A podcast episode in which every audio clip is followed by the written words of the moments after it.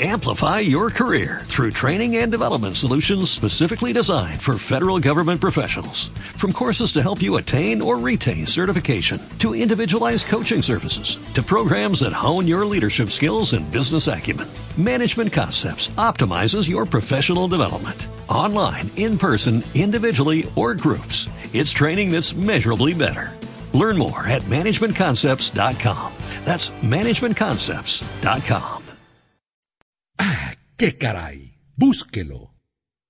Cuando Richard Paul Evans escribió su primer libro, La caja de Navidad, era simplemente un regalo de amor para sus dos pequeñas hijas. Más adelante hizo copias para su familia y amigos y pronto se regó la voz sobre su reconfortante historia. Motivado por esta reacción positiva, Rick buscó quién le publicara el libro. Como no consiguió a nadie, Rick decidió publicarlo él mismo. Para promover su libro tomó un puesto en la conferencia de la Asociación de Vendedores de Libros de Norteamérica, donde, entre otras cosas, había autores célebres firmando libros en un extremo del pasillo de exhibiciones.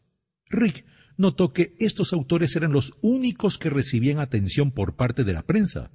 También notó que cuando el siguiente grupo de celebridades llegó a su turno, uno de los autores no llegó. Rick decidió tomar el salto recogió sus dos cajas de libros, caminó hacia la silla que estaba vacía y se sentó a firmar autógrafos. Al ver a Rick sentado en la mesa, una mujer de la exhibición se acercó a él y le pidió que se fuera. Sin dejarse intimidar, Evans la miró y antes de que pudiera hablar le dijo Disculpe mi tardanza. La mujer, sorprendida, lo miró y le preguntó ¿Puedo buscarle algo de tomar? Al año siguiente, Evans era el autor premier en la exhibición, a medida que su libro trepaba al primer lugar en la lista de bestsellers del New York Times. Desde entonces, la caja de Navidad ha vendido más de 8 millones de copias en 18 idiomas e hicieron la película para la televisión que ganó un premio Emmy. El libro, que había sido rechazado por varias editoriales, fue adquirido por Simon ⁇ Schuster por un récord de 4.2 millones de dólares. En enero de 1981, el inversionista en bienes raíces Robert Allen asumió el reto arriesgando todo. Estaba buscando formas de promocionar su nuevo libro sin inicial, cómo comprar propiedad con muy poca o ninguna inicial. Frustrado por la propaganda que había creado el Departamento de Relaciones Públicas de su editor, Bob se encontró tratando de pensar qué debía decir el anuncio. Necesitamos demostrar que alguien puede comprar una propiedad sin pagar cuota inicial. Su editor le respondió ¿Qué propones? Bob respondió No lo sé. Que si llegara a una ciudad, me quitaran mi billetera y me dieran un billete de cien dólares, podría comprar una propiedad. Bien. Si puedes hacerlo, eso es lo que vamos a poner en la publicidad. Si me quita la billetera, me da un billete de cien dólares, puedo comprar una propiedad sin poner mi propio dinero. Bob dijo, ok, háganlo. Y publicaron el anuncio, que fue muy exitoso. Pocos meses después de su lanzamiento, el libro ocupó el primer lugar de la lista de bestsellers de la revista Time y en la lista de los libros más vendidos del New York Times por 46 semanas. Unos meses después, Bob recibió una llamada de un reportero del diario Los Angeles Times que le dijo, No creemos que pueda hacer lo que dice, lo voy a desenmascarar. No nos gusta su anuncio. Pensamos que usted es un fraude y lo vamos a descubrir.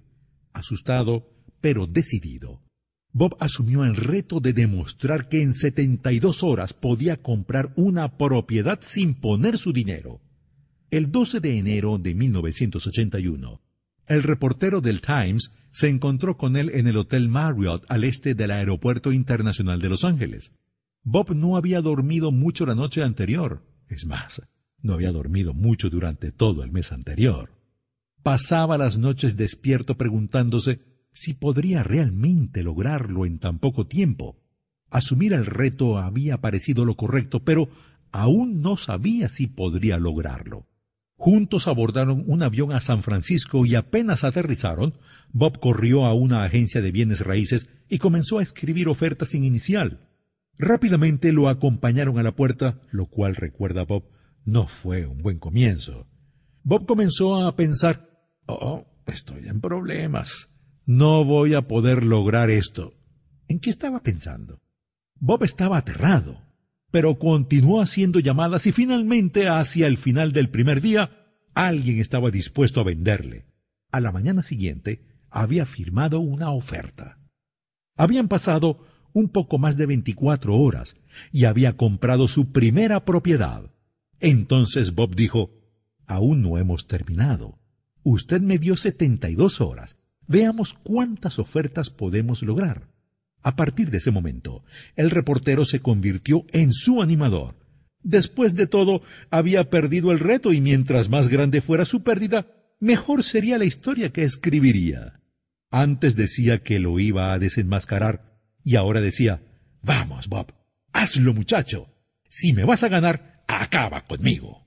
Y Bob lo hizo compró siete propiedades por un valor de setecientos mil dólares en cincuenta y siete horas y le devolvió al reportero veinte de los cien dólares que le había prestado. El artículo subsiguiente, publicado por Los Angeles Times y reproducido por docenas de diarios en el país, lanzó la carrera de Bob. Había arriesgado todo y había ganado. Su libro sin inicial pasó a vender más de un millón de copias y se convirtió en el décimo primer libro más vendido de los años 80. El reto.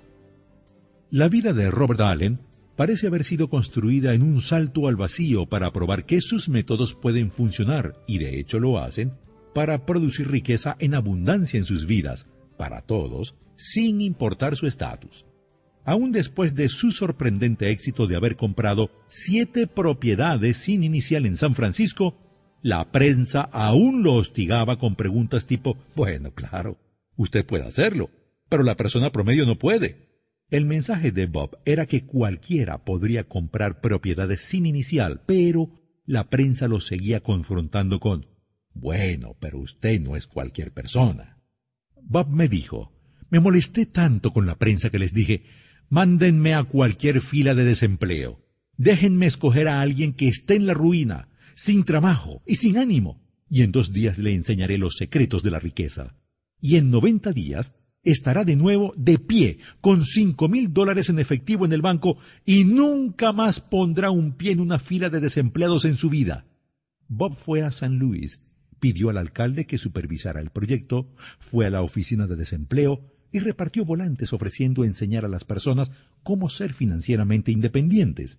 Esperaba que el salón estuviera abarrotado, así que alquiló trescientas sillas, pero solo aparecieron cincuenta, y la mitad de ellos se fueron en el receso cuando escucharon la cantidad de trabajo que requeriría. Luego de un proceso de entrevistas, solo se quedaron tres parejas. Trabajó con estas tres parejas. Si bien todos lograron hacer negocios en los primeros noventa días, Técnicamente, solo uno de ellos logró los cinco mil dólares en efectivo luego del período de tres meses. Todos hicieron más negocios ese año, y sus vidas cambiaron de muchas formas. La pareja que logró los primeros cinco mil dólares ganó cien mil en los siguientes doce meses. Una vez más, al tomar un gran riesgo, un salto al vacío, Bob había logrado probar su punto y finalmente logró que la prensa lo dejara en paz. Principio 16. Esté dispuesto a pagar el precio. Tras todo gran logro hay una historia de educación, entrenamiento, práctica, disciplina y sacrificio. Tiene que estar dispuesto a pagar el precio. Tal vez ese precio es dedicarse a una sola actividad mientras que pone todo lo demás en su vida en espera.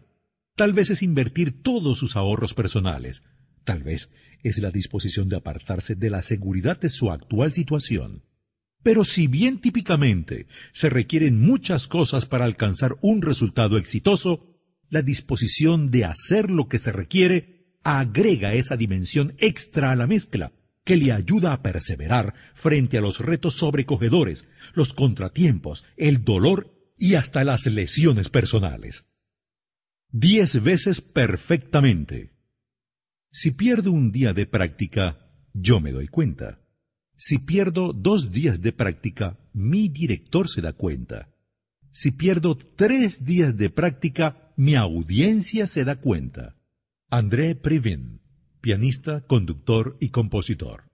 Cuando Tom Boyer era adolescente y joven adulto de veintitantos años, era un clarinetista dedicado. Como estaba dispuesto a pagar el precio de practicar dos horas al día aún en sus vacaciones familiares, ganaba todas las competencias estatales de Ohio. Hubo un año en que el director de la orquesta de su escuela puso en el programa de la competencia estatal la obertura de Semiramide de Rossini. Pensaba que nadie más podría tener un clarinetista que pudiera tocar el solo al nivel de Tom. Lo que no sabía era que a pesar de ser un solo de 20 a 30 segundos, es increíblemente difícil, tal vez el solo de clarinete más difícil que se haya escrito. Cuando Tom fue a su siguiente lección con Robert Marcellus, el primer clarinetista de la orquesta de Cleveland en ese momento, le preguntó ¿Cómo puedo lograrlo? Marcellus lo miró y le dijo algo así de difícil.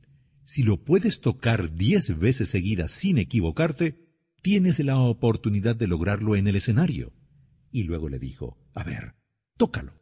Cuando Tom lo tocó correctamente, levantó un dedo y le dijo, una, tócalo de nuevo. Y levantó dos dedos, dos, de nuevo. Y levantó tres dedos, de nuevo. Y Tom falló. Marcellus juntó su dedo índice y su pulgar formando un cero. Comienza de nuevo, tócala de nuevo. Una, de nuevo, dos, de nuevo. Y así siguieron durante cuarenta y cinco minutos antes de que Tom pudiera tocar un solo de treinta segundos diez veces seguidas sin equivocarse. Cuando Tom logró las diez veces sin equivocarse, lo miró con una sonrisita en la cara y le dijo Ahora dime lo que has aprendido. Entonces y sólo entonces le enseñó a Tom un par de cosas para poder tocar más fácilmente la pieza. Tom tocó el solo perfectamente en la competencia, y luego con seis años en el Instituto Musical de Cleveland, Tom logró un puesto en la orquesta de Cleveland por dos años. Lo que se requiera. En 1987, el joven John Azaraf se mudó de Toronto, Ontario, a Indianapolis, Indiana, para ser socio de la nueva empresa Remax, una operadora de franquicias de bienes raíces. John definitivamente estaba dispuesto a pagar el precio. Mientras que sus amigos estaban en un bar tomando un trago, John trabajaba por lograr su sueño de convencer a las oficinas de bienes raíces a unirse al sistema Remax. John se acercó a no menos de cinco agentes de bienes raíces cada día por cinco años. Al comienzo, sacaban a risas a John de sus oficinas. ¿Por qué iban a dejar parte de su ingreso o reputación existentes para unirse a una nueva franquicia que ya había fallado dos veces? Pero John estaba apasionado con su sueño y trató de reclutar a la primera agencia de bienes raíces de Indiana de ese entonces. Pensaban que estaba loco, pero John insistió y solo cinco años más tarde, él y sus socios sobrepasaron la marca de mil millones de dólares en ventas y tomaron la delantera. Hoy en día, más de mil quinientos asociados a Remax de Indiana generan más de cuatro mil millones de dólares en ventas y ganan más de cien millones de dólares en comisiones. Hoy en día, John tiene un ingreso residual muy cómodo de su compañía en Indiana y vive en el sur de California donde tiene suficiente tiempo para jugar con sus dos hijos, incursionar en otros intereses de negocios, escribir libros y enseñar a otros su fórmula de éxito. Dedicar el tiempo. Parte de pagar el precio es la disponibilidad de hacer lo que se requiera para lograr el trabajo. Nace de una declaración de que va a lograrlo sin importar lo que signifique, el tiempo que tome y pase lo que pase es un hecho. Usted es el responsable de los resultados que pretende lograr.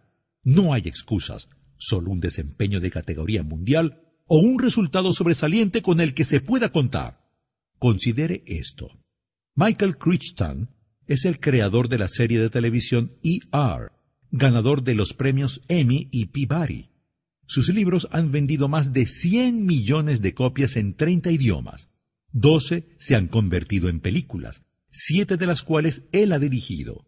Sus libros y películas incluyen Jurassic Park, La amenaza de Andrómeda, Congo, Coma, Twister y Oestelandia. Es la única persona que ha tenido simultáneamente el libro número uno, la película número uno y la serie de televisión número uno en los Estados Unidos.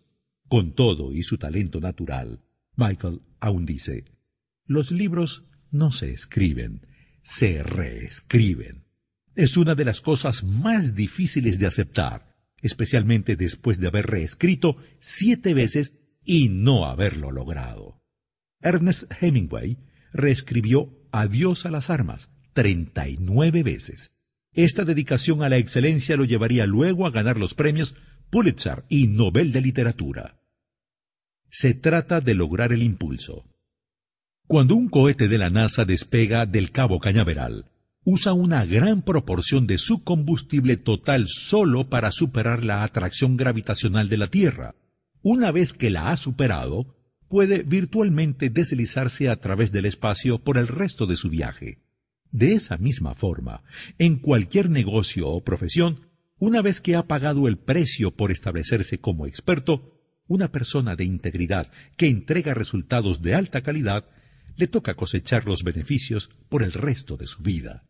Cuando comencé a dar charlas, nadie había oído hablar de mí, a medida que dictaba más y más charlas y seminarios que dan al cliente lo que quiere, mi reputación creció. Tenía un archivo lleno de cartas testimoniales y un récord de credibilidad que construí durante muchos años de dar charlas gratuitas o de bajo precio, hasta que afiné mi oficio. Lo mismo ocurrió con los libros que escribí. Me tomó muchos años ser un buen escritor.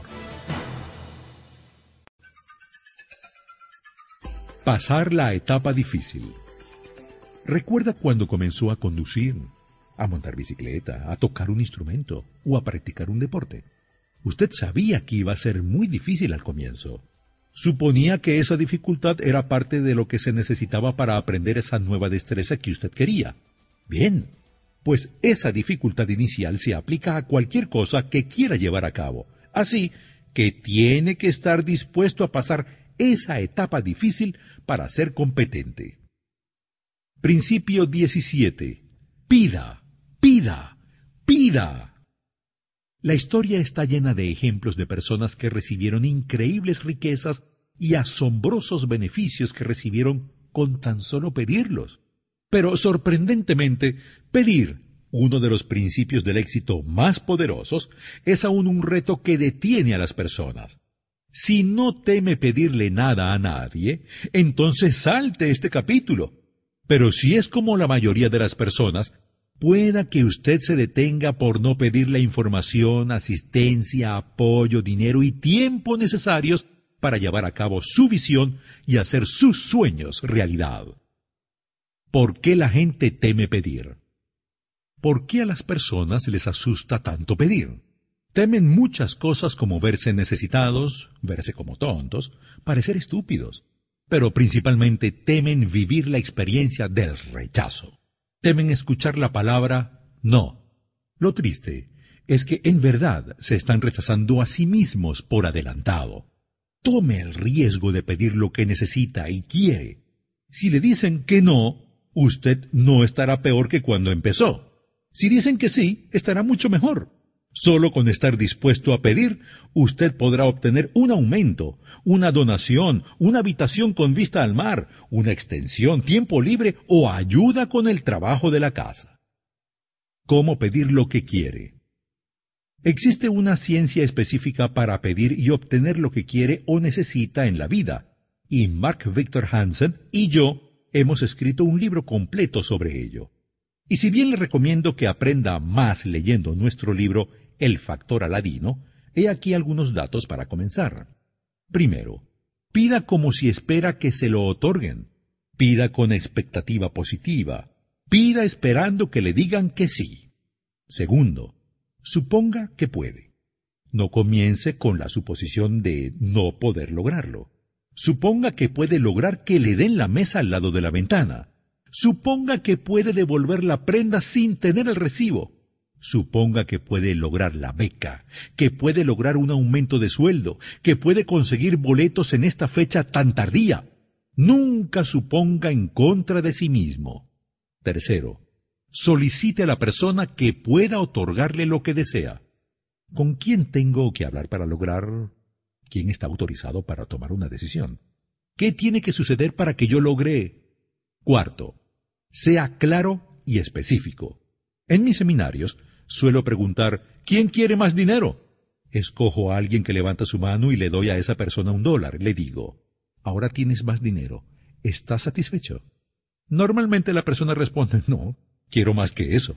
Así que le doy a la persona un par de monedas y le pregunto, ¿es suficiente? No, quiero más que eso. Bueno, entonces, ¿cuánto exactamente quieres? Podemos quedarnos jugando este juego de más por días y días sin que logres lo que quieres. La persona suele darme un número específico y así les demuestro la importancia de ser específico. Las peticiones vagas generan resultados vagos. Sus peticiones deben ser específicas. Cuando se trata de dinero, tiene que pedir una cantidad específica. Quinto, pida repetidamente. Uno de los principios más importantes del éxito es la persistencia, no rendirse. Cuando esté pidiendo a otros que participen en el cumplimiento de sus metas, algunos dirán que no. Pueda que tengan otras prioridades, compromisos, razones para no participar. Acostúmbrese a la idea de que habrá mucho rechazo en el camino. La clave es no rendirse. Cuando alguien le diga que no, siga pidiendo. ¿Por qué? Porque cuando sigue pidiendo, aún a la misma persona, tal vez obtenga un sí los niños entienden este principio del éxito mejor que nadie. Piden a la misma persona la misma cosa una y otra vez sin pensarlo. Finalmente lo desgastan y consiguen lo que quieren. ¿Me da algo de dinero? En 1997, Chad Pregraki, de 21 años, partió en su misión de limpiar el río Mississippi. Comenzó con un barco de 20 pies y sus dos manos. Desde entonces ha limpiado más de mil millas del Mississippi y otras 435 millas del río Illinois, sacando más de un millón de toneladas de desechos de las riberas. Usando el poder de pedir, ha logrado más de dos millones y medio de dólares en donaciones y ha reclutado más de cuatro mil personas para ayudar en su cruzada. Cuando se dio cuenta de que necesitaría más gabarras, camiones y equipos, pidió ayuda a los oficiales estatales y locales, pero lo rechazaron. Pero Chad no se disuadió. Tomó el directorio telefónico, buscó en el directorio de empresas y llamó a Alcoa, porque comenzaba con A, dijo Chad. Armado con su compromiso apasionado por lograr su sueño, Chad pidió hablar con el jefe. Eventualmente, Alcoa le donó 8.400 dólares. Siguiendo con la letra A, llamó a Anheuser-Busch. Según la revista Smithsonian, Mary Alice Ramírez, la directora de Asuntos Ambientales de la compañía, recuerda su primera conversación con Chad. ¿Me puede dar dinero? preguntó Chad.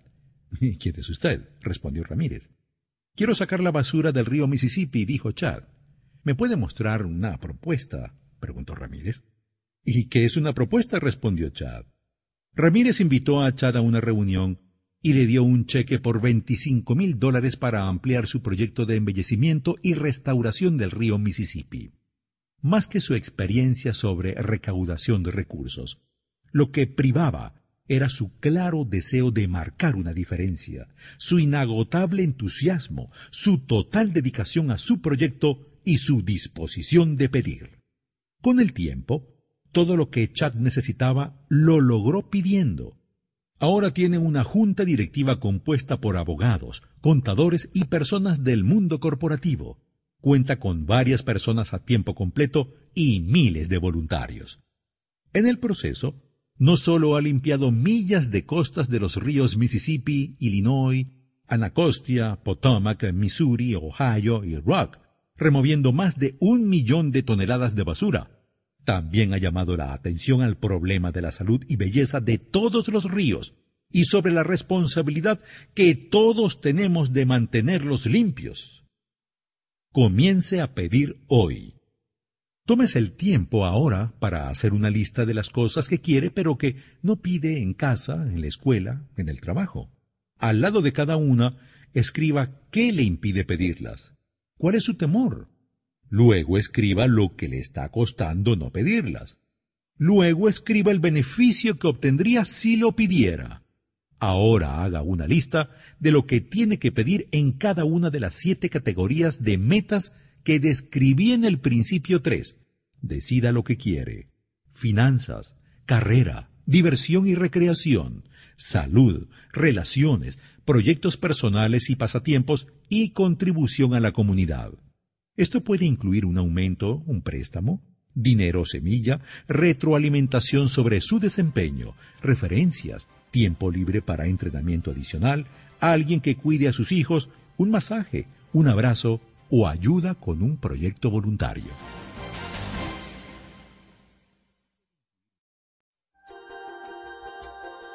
Principio 18. Rechace el rechazo. Si usted quiere tener éxito, debe aprender a manejar el rechazo. El rechazo es parte natural de la vida. El rechazo es un mito. Para sobreponerse a un rechazo, hay que aceptar que en realidad el rechazo es un mito. No existe. Es apenas un concepto que usted tiene en el cerebro. Piénselo. Si usted invita a Patricia a cenar y ella dice que no, pues ahora usted está igual que antes. No tenía a nadie con quien cenar antes de invitarla y después de invitarla tampoco tiene. La situación no empeoró, es la misma. Solo empeora si usted se dice a sí mismo algo como Ya ves, mi mamá tenía razón. A nadie le gusto, soy el gusano del universo. Si usted solicitó su ingreso en el postgrado de Harvard y no lo aceptan, bueno, usted no estaba inscrito en Harvard antes de su solicitud y sigue sin estarlo después de hacerla. De nuevo, su vida no ha empeorado. Y piense en esto. Usted ha pasado toda su vida sin ir a Harvard. Usted sabe cómo manejar eso. La verdad es que nunca tuvo nada que perder y como hay algo que posiblemente se pueda ganar, definitivamente pida. 81 veces no y nueve veces sí. Una graduada de mi seminario, Autoestima y Máximo Rendimiento, cambió tan dramáticamente su vida que se ofreció voluntariamente a telefonear para obtener clientes para un seminario que yo iba a dictar en St. Louis. Ofreció hablar con tres personas por noche durante un mes. Hizo un total de noventa llamadas. Las primeras ochenta y una personas decidieron no inscribirse en el seminario las próximas nueve aceptaron todas, o sea, tuvo un 10% de éxito, lo cual es bueno para solicitudes telefónicas. Pero los nueve que aceptaron fueron los últimos que ella contactó. ¿Qué hubiese pasado si se hubiera dado por vencida después de las primeras cincuenta llamadas y hubiera pensado, esto no funciona, no vale el esfuerzo? Nadie se está inscribiendo. Pero como tenía el sueño de compartir con otros la experiencia que le transformó la vida, perseveró a pesar de los muchos rechazos, sabiendo que era, en efecto, un juego de números. Y su dedicación sirvió. Pudo ayudar a nueve personas a que transformaran sus vidas. Solamente diga el siguiente. El secreto para alcanzar el éxito es no darse por vencido. Cuando alguien le diga que no, usted dice el siguiente. Siga preguntando. Cuando el coronel Harlan Sanders dejó su hogar con su olla de presión y su receta especial para cocinar pollo al estilo sureño, recibió más de 300 rechazos antes de encontrar a alguien que creyó en su sueño. Como rechazó el rechazo 300 veces, hoy hay 11.000 restaurantes KFC en 80 países alrededor del mundo. Si una persona le dice que no, pregúntale a otra. Recuerde, hay más de cinco mil millones de personas en este planeta. Alguien en alguna parte, en algún momento, le dirá que sí. No se amilane por miedo o por resentimiento. Pase al próximo. Es un juego de números. Alguien está esperando para decirle que sí. Sopa de pollo para el alma. En el otoño de 1991, Mark Victor Hansen y yo comenzamos el proceso de vender nuestro libro Sopa de Pollo para el Alma a los editores. Fuimos a Nueva York con nuestro agente Jeff Herman y nos reunimos con cada editor que nos concediera una entrevista. Todos dijeron que no les interesaba. Las colecciones de cuentos no venden, ese título no sirve. Luego nos rechazaron otros 20 editores que habían recibido el manuscrito por correo. Cuando ya 30 editores nos rechazaron, nuestro agente nos devolvió el libro diciendo, Lo lamento, no puedo vendérselo. ¿Qué hicimos? Dijimos el siguiente. Mandamos a imprimir un formulario que era una promesa de comprar el libro cuando se publicara, con los datos del que se comprometía a comprar. Durante meses pedimos a todo el que asistía a nuestras charlas o seminarios que completara el formulario si le interesaba comprar el libro cuando fuera publicado. Eventualmente, obtuvimos veinte mil promesas de compra. En la primavera siguiente, Mark y yo asistimos a la convención de la Asociación Americana de Vendedores de Libros en Anaheim, California, y hablamos con cuanto editor nos escuchara.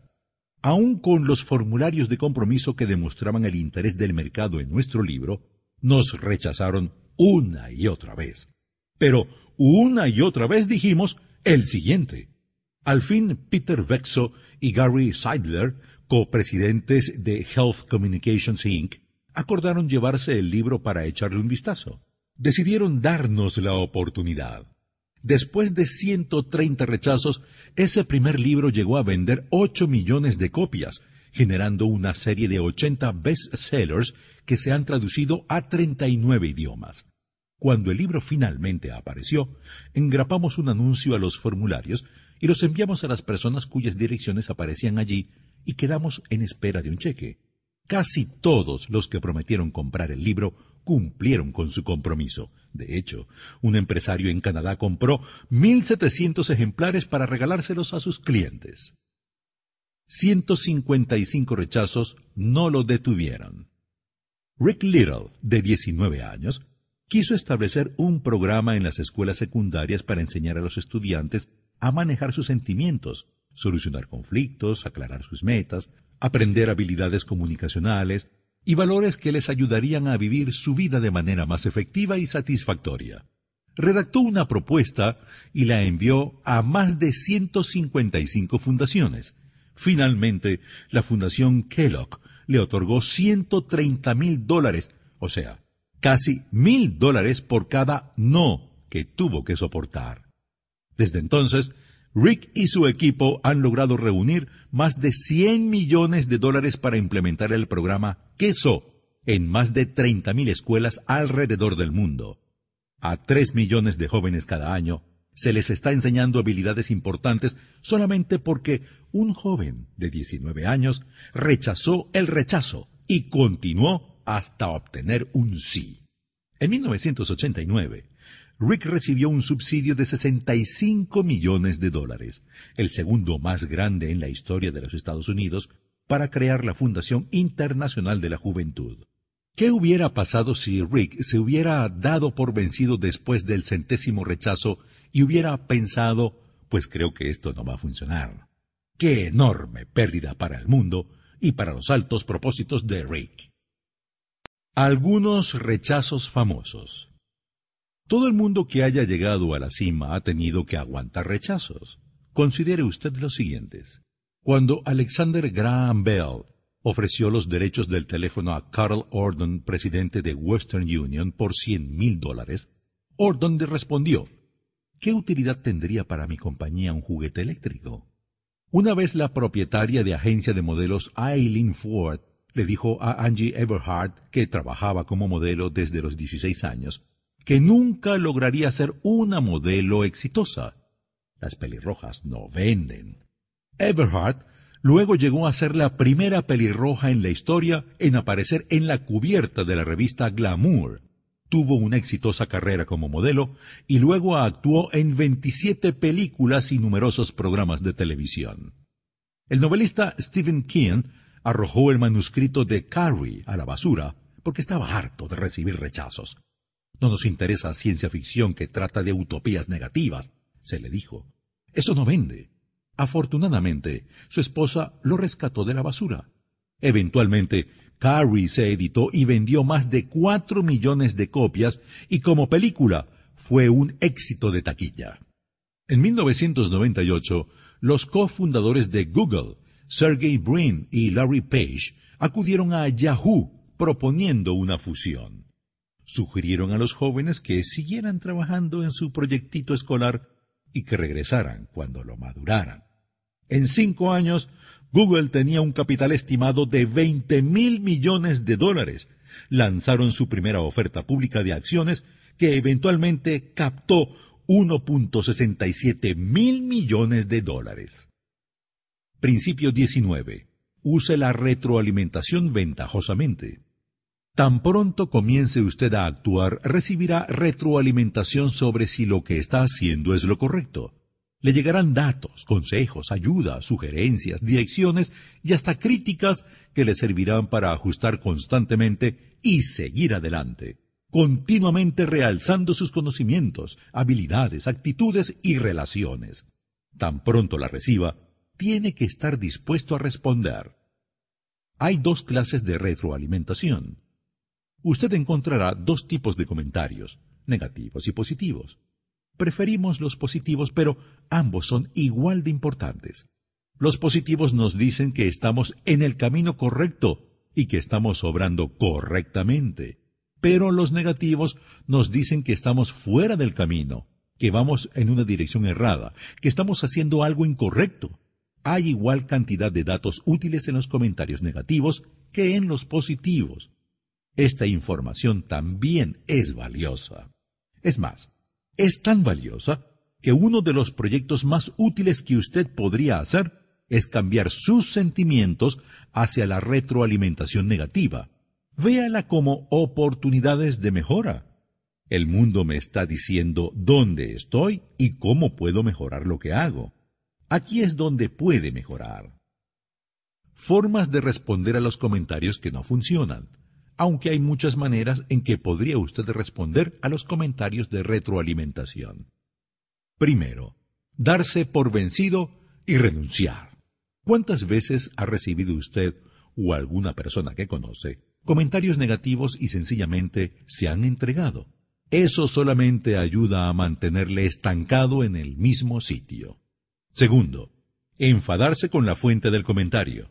Piénselo. ¿Cuántas veces ha reaccionado usted con enfado y hostilidad hacia la persona que le da un comentario realmente útil? Eso solamente aleja a la persona y sus comentarios. Tercero, ignorar los comentarios. No escuchar o ignorar los comentarios es otra respuesta que no funciona. Todos conocemos a personas sordas a todo punto de vista que no sea el suyo. Sencillamente no están interesadas en lo que piensan los demás lo triste es que los comentarios podrían transformar significativamente sus vidas si escucharan. Así, puede usted ver que cuando alguien le ofrece sus comentarios hay tres posibles reacciones que no funcionan. Uno, Llorar, decaerse, darse por vencido y renunciar. Dos, Enfadarse con la fuente del comentario. Y tres, No escuchar o ignorar el comentario. Llorar y decaerse es sencillamente inútil. Tal vez le alivie temporalmente de las emociones que usted haya acumulado en su sistema, pero no conduce a ninguna parte. Simplemente le inmoviliza, lo que no es una estrategia para el éxito. Darse por vencido y renunciar tampoco funciona. No puede ganar en el juego de la vida si no está en la cancha. Enfadarse con la persona que le da su retroalimentación es igualmente inútil solo haría que la fuente de valiosos comentarios le atacara de nuevo o se alejara. ¿Y de qué le sirve? La respuesta más inteligente y más productiva es decir, gracias por su comentario, gracias por tomar el interés en decirme lo que ha visto y lo que siente. Pida retroalimentación. La mayoría de las personas no le darán sus comentarios de forma voluntaria no quieren herir sus sentimientos, no quieren arriesgarse a su desaprobación. Entonces, para obtener una reacción honesta y abierta, usted tendrá que pedirla y que la persona que se la dé se sienta segura. Una pregunta poderosa que se puede hacer a miembros de su familia, amigos y colegas es ¿Cómo me ve usted? Tal vez usted piense que sería difícil escuchar las respuestas, pero la mayoría de las personas Consideran que la información es tan valiosa que agradecen lo que la gente les diga. Armado con esta nueva reacción, puede crear un plan de acción para reemplazar su comportamiento limitado con un comportamiento más efectivo y productivo. La pregunta más valiosa que usted aprenderá.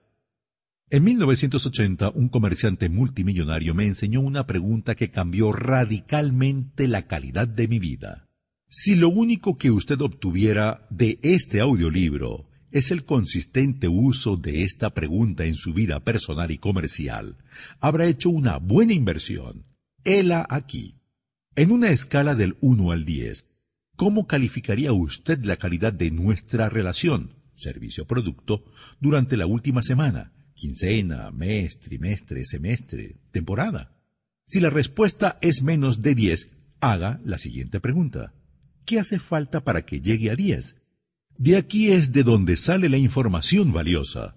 Saber que una persona no está satisfecha no basta.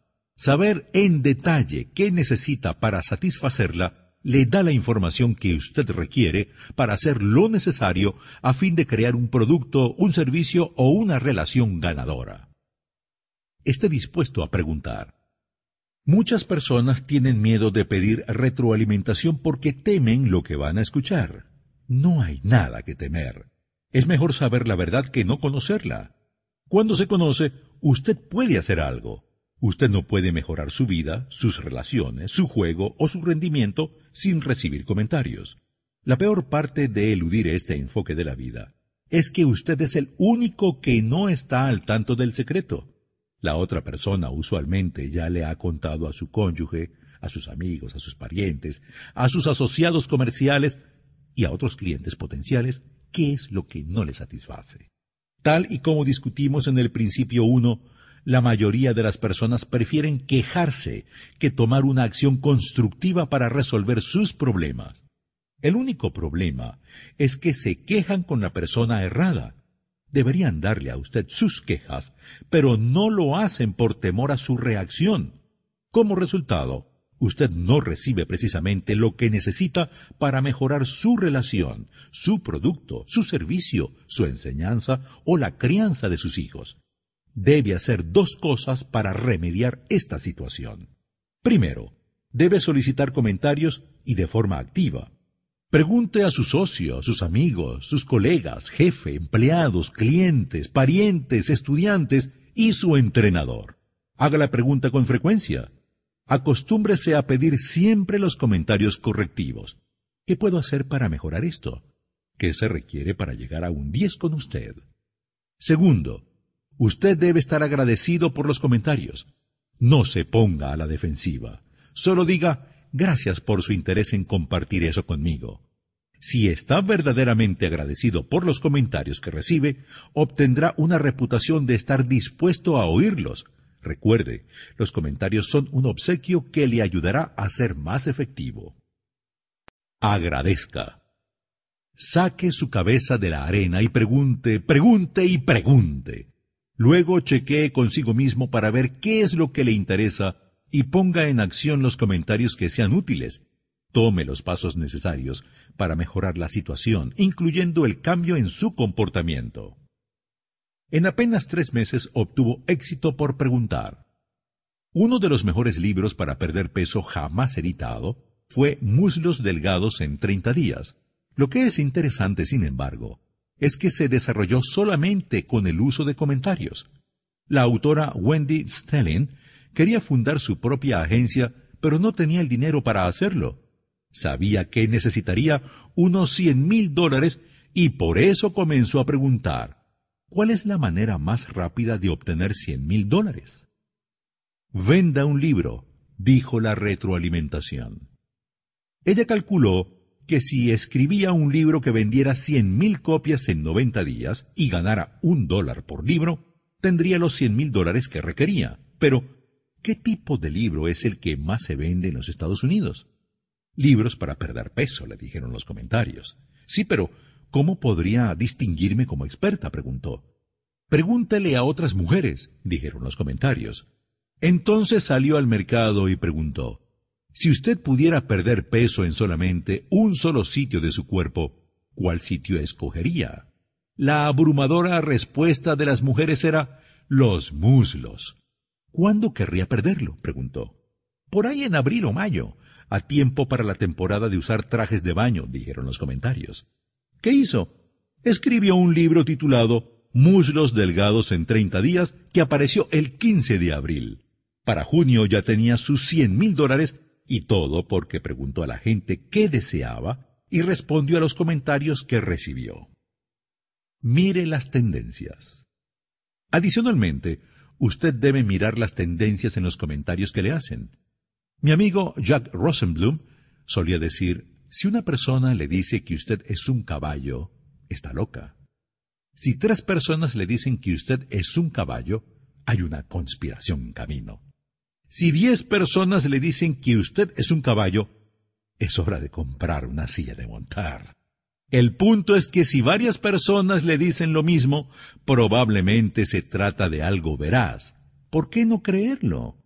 Tal vez usted piense que tenga razón, pero la pregunta que debe hacerse es, ¿prefiero tener la razón o ser feliz? ¿Prefiero tener la razón o ser exitoso? ¿A cuál de los comentarios que usted recibe de su familia, de amigos, de miembros del sexo opuesto, de compañeros de trabajo, debe usted dedicar más atención? Hay modelos que se destacan. Haga una lista y frente a cada ítem escriba un paso de acción que usted podría tomar para volver al camino correcto. ¿Qué hacer cuando los comentarios le dicen que ha fracasado? Cuando todos los indicadores le dicen que usted ha tenido una experiencia de fracaso, hay un número de cosas que podría hacer para responder apropiadamente y seguir adelante.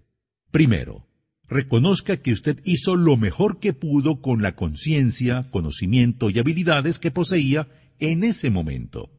Segundo, reconozca que sobrevivió y que puede enfrentarse a todas las consecuencias y resultados. Tercero, escriba todo lo que haya aprendido de la experiencia.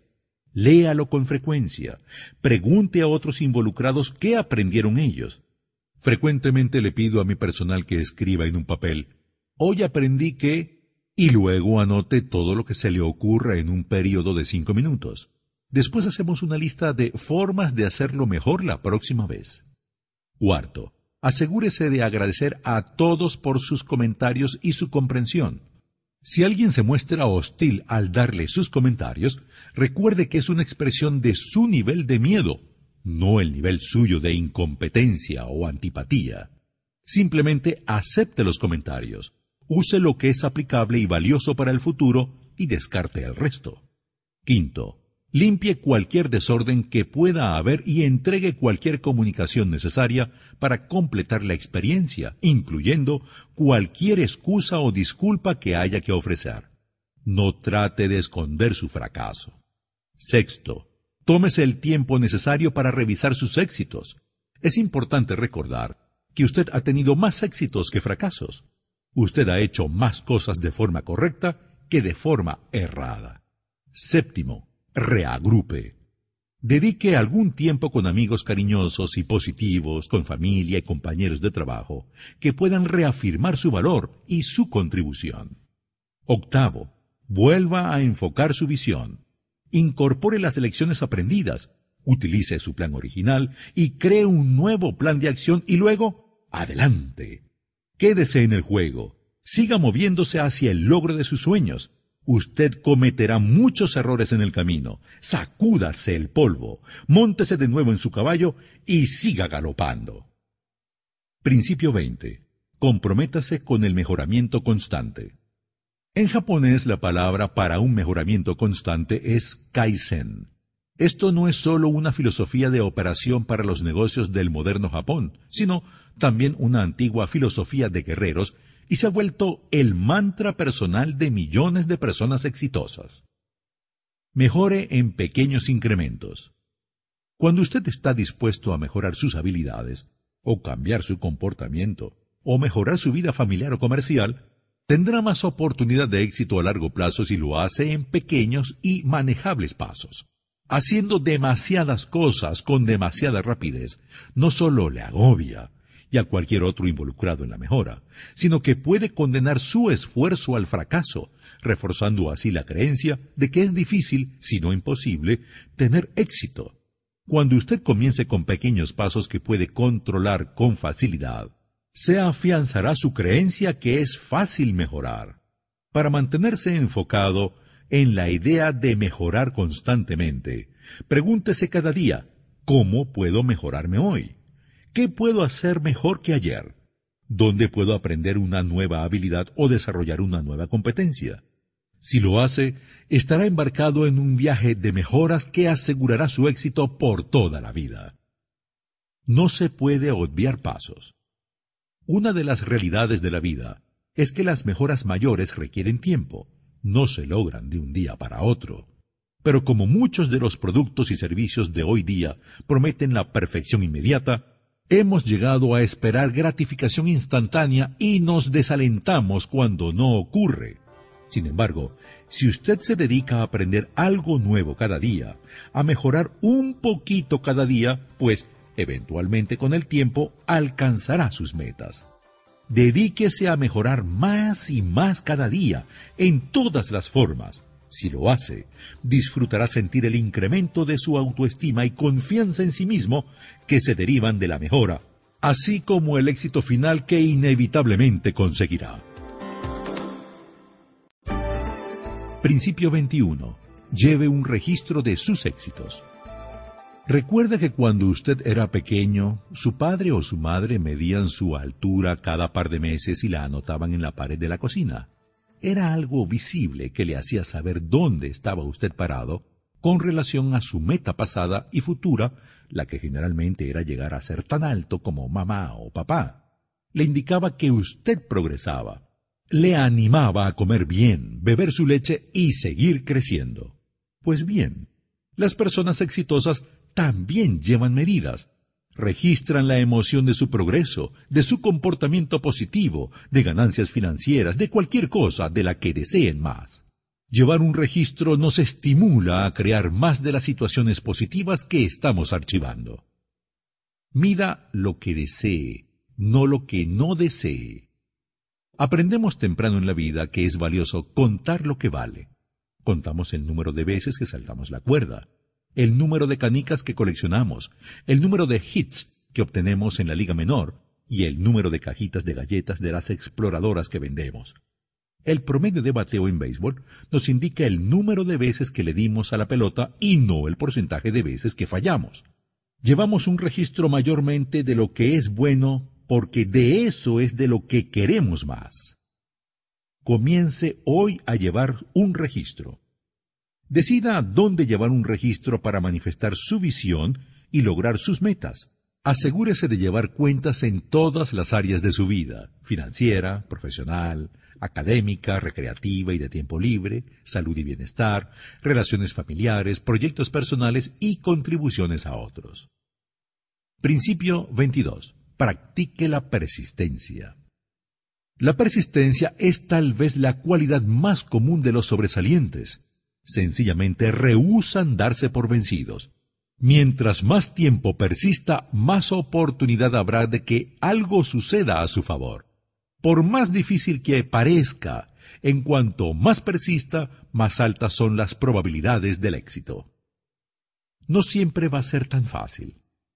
A veces usted va a tener que persistir a pesar de los obstáculos. A veces encontrará lo que parecen ser contratiempos agobiantes. Y a veces el universo pondrá a prueba su dedicación a la meta a la que usted aspira. El camino puede ser difícil.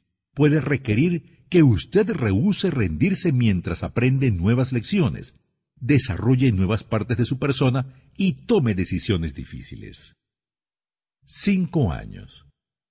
Cuando Debbie McCamber decidió realizar su sueño de ser autora, alquiló una máquina de escribir, la colocó en la mesa de su cocina y escribía en ella cada vez que tenía la oportunidad entre las tareas diarias de su hogar. Debbie siguió esta rutina por dos años y medio. La supermamá era una autora en ciernes y le encantaba cada minuto de su trabajo. Sin embargo, una noche su esposo, Wayne, le dijo que necesitaban que ella generara ingresos para la familia. Esa noche, con el corazón partido y su cerebro demasiado agitado para poder dormir, se quedó contemplando el techo de su dormitorio. Debbie sabía que con todas las responsabilidades de cuidar su casa, llevar a sus cuatro hijos a sus deportes, a la iglesia, a los exploradores que tomaba cuarenta horas semanales, no le quedaría tiempo para escribir. Intuyendo su desesperación, su marido despertó y le preguntó qué sucedía. Creo que hubiera podido llegar a ser autora. De verdad lo creo. Después de un rato de silencio, Wayne se incorporó, encendió la luz y le dijo Está bien, cariño, sigue adelante. Debbie regresó a su sueño y a su máquina de escribir en la mesa de la cocina, sacando página tras página por otros dos años y medio. Su familia dejó de tomar vacaciones, contaba los centavos y vestía ropa usada. Pero la persistencia y el sacrificio por fin dieron resultados. Tras cinco años de lucha, Debbie vendió su primer libro. Hoy, Debbie ha escrito más de 100 libros, y muchos de ellos aparecieron en la lista de bestsellers del New York Times. Tres de sus libros llegaron al cine. Se imprimieron 60 millones de sus libros y tiene millones de leales admiradores. Hoy Debbie todavía tiene sueños que quiere ver realizados. Una serie de televisión basada en sus libros, un premio Emmy y un bestseller en el puesto número uno del New York Times. Imagínese lo que usted podría lograr si siguiera los dictados de su corazón, si practicara esa disciplina diaria y nunca se diera por vencido. Nunca renuncia a sus deseos y sueños. Considere lo siguiente. El almirante Robert Peary hizo siete intentos de llegar al Polo Norte hasta lograrlo en el octavo. En sus primeros 28 intentos de lanzar un cohete al espacio, la NASA tuvo 20 fracasos. Oscar Hammerstein tuvo cinco fracasos teatrales que no duraron un total combinado de seis semanas hasta que produjo Oklahoma, que se mantuvo en escena durante 269 semanas y generó 7 millones de dólares. Nunca, nunca se rinda. Durante la guerra de Vietnam, el multimillonario de Texas en computadoras, Ross Perot, decidió enviar un regalo de Navidad a cada norteamericano prisionero de guerra. Perot hizo envolver miles de paquetes y los preparó para su despacho. Alquiló una flota de aviones Boeing 707 para llevarlos a Hanoi, pero la guerra estaba en su punto álgido y el gobierno de Hanoi rehusó colaborar. Se acercaba la Navidad y los paquetes no se enviaban. Rehusando darse por vencido, Pirot finalmente se embarcó en su flota de aviones, fue a Moscú, desde donde sus asistentes enviaron por correo todos los paquetes, uno por uno. Llegaron intactos. ¿Entiende usted por qué este hombre logró el gran éxito que ha tenido? Sencillamente, rehusó darse por vencido. ¿Cómo vencer los obstáculos? Cuando usted se encuentra frente a un obstáculo o un bloqueo, debe detenerse y pensar en tres formas de rodear pasar por encima o por el medio del bloqueo. Por cada obstáculo, piense en tres diferentes estrategias para superarlo. Hay numerosas formas que funcionarían, pero las hallará solamente si usted dedica el tiempo para buscarlas. Siempre oriente su pensamiento hacia las soluciones. Persista hasta encontrar una manera que funciona. Principio 23. Practique la regla de los cinco. Cuando Mark Victor Hansen y yo publicamos el primer libro Sopa de Pollo para el Alma, estábamos tan ávidos que fuera un bestseller que pedimos los consejos de quince autores de bestsellers, entre ellos John Gray, Los hombres son de Marte, las mujeres de Venus, Bárbara de Angelis, Momentos verdaderos, Ken Blanchard, Gerente de un minuto, y Scott Peck, El camino menos viajado recibimos una tonelada de valiosa información acerca de lo que deberíamos hacer y cómo hacerlo. Luego visitamos al gurú de la publicación y mercadeo de libros, Dan Poiner, que nos dio aún más información. Después compramos y leímos el libro de John Kramer, Mil y una formas de vender su libro. Con todo esto, quedamos abrumados de posibilidades. La verdad es que nos volvimos como locos. No sabíamos por dónde empezar y además teníamos que atender nuestras charlas y nuestros seminarios. Cinco cosas específicas que le llevarán a su meta. Ron Escolástico, un maravilloso maestro, nos dijo, si usted fuera todos los días a un gran árbol y le diera cinco golpes con un hacha bien afilada, eventualmente, por grande que fuera el árbol, caería. De eso desarrollamos lo que bautizamos la regla de los cinco.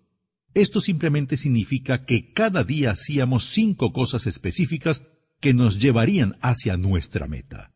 Nuestra meta era ver a Sopa de Pollo para el Alma en la cima de la lista de los bestsellers del New York Times, cosa que significaba tener cinco entrevistas por radio o enviar cinco copias de reseñas a los editores que pudieran considerar el libro o llamar a cinco compañías de mercadeo y pedirles que compraran el libro como herramienta de motivación para sus vendedores o dictar un seminario a por lo menos cinco personas y poner en venta el libro en la parte de atrás del salón de conferencias.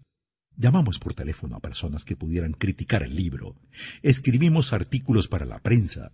Llamamos a los programas de entrevistas. Regalamos ejemplares en nuestras charlas. Los enviamos a pastores para usarlos como fuente de inspiración para sus sermones. Repartimos ejemplares gratuitos en diversas iglesias. Hicimos mil cosas diferentes. Hasta logramos ponerlo en estaciones de gasolina, panaderías y restaurantes.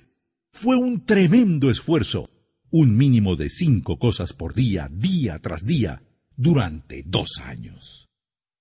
Fíjese lo que puede lograr un esfuerzo sostenido. ¿Valió la pena? Claro que sí. El libro llegó a vender ocho millones de copias en treinta y nueve idiomas. ¿Ocurrió de un día para otro? No. No llegó a ser bestseller hasta más de un año después de su aparición. Un año pero fue el esfuerzo sostenido de la regla de los cinco durante dos años que condujo al éxito.